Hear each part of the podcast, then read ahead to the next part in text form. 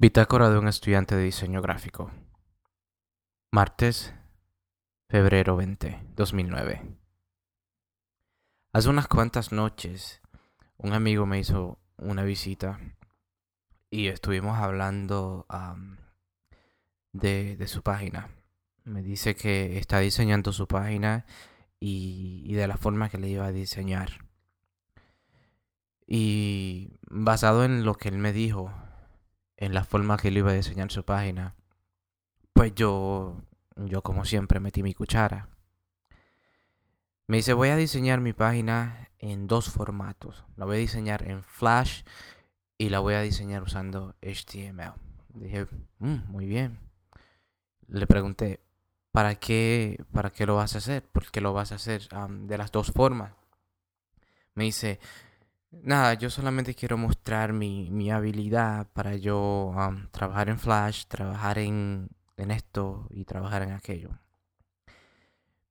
Bueno, primeramente, esa no fue su idea principal. Después de unas cuantas conversaciones, fue que me dijo que iba a hacer el formato en HTML también. Yo y Flash no somos muy, muy, muy amigos.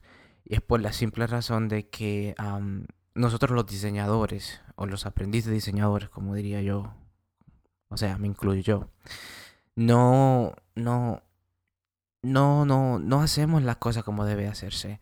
Flash no fue un programa diseñado para crear páginas de internet solamente. Hay unos cuantos problemitas que Flash tiene que, que no lo hacen apto para, para el propósito que es en sí tener una página de internet o la anatomía de una página de internet. En otros episodios voy a hablar un poquito más sobre eso.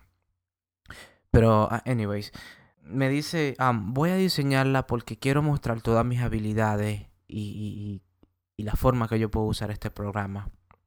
Le dije yo, ok, yo te entiendo, pero eso en sí te va a llevar donde tú quieres ir. Me dice, sí, sí, yo quiero hacer todo eso porque quiero mostrar la capacidad que yo tengo para usar los programas. Y en sí, yo no veo diseño de esa forma. Y no creo que debe de verse de esa forma. Porque es algo muy loco. Flash ahora mismo y todos los programas, todos los programas, todos los programas cambian.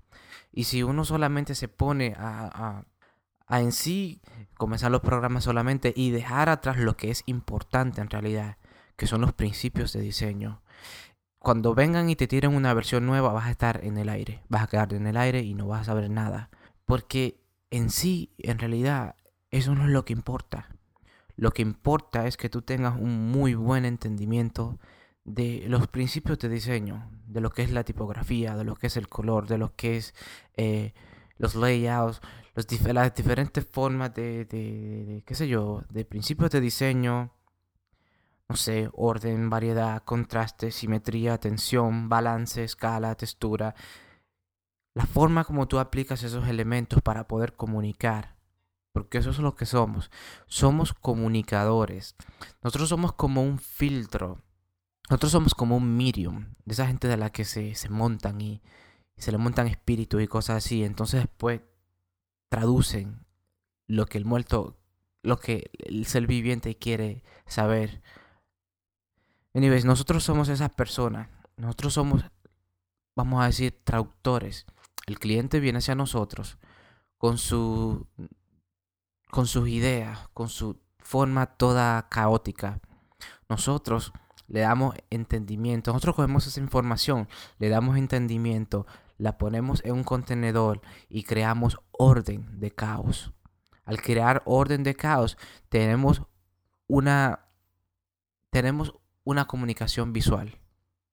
Y eso es lo que muchos de nosotros no entendemos. Que diseño gráfico es solamente comunicación.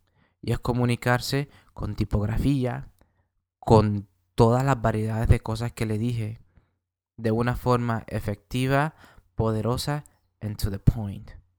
Cuídense.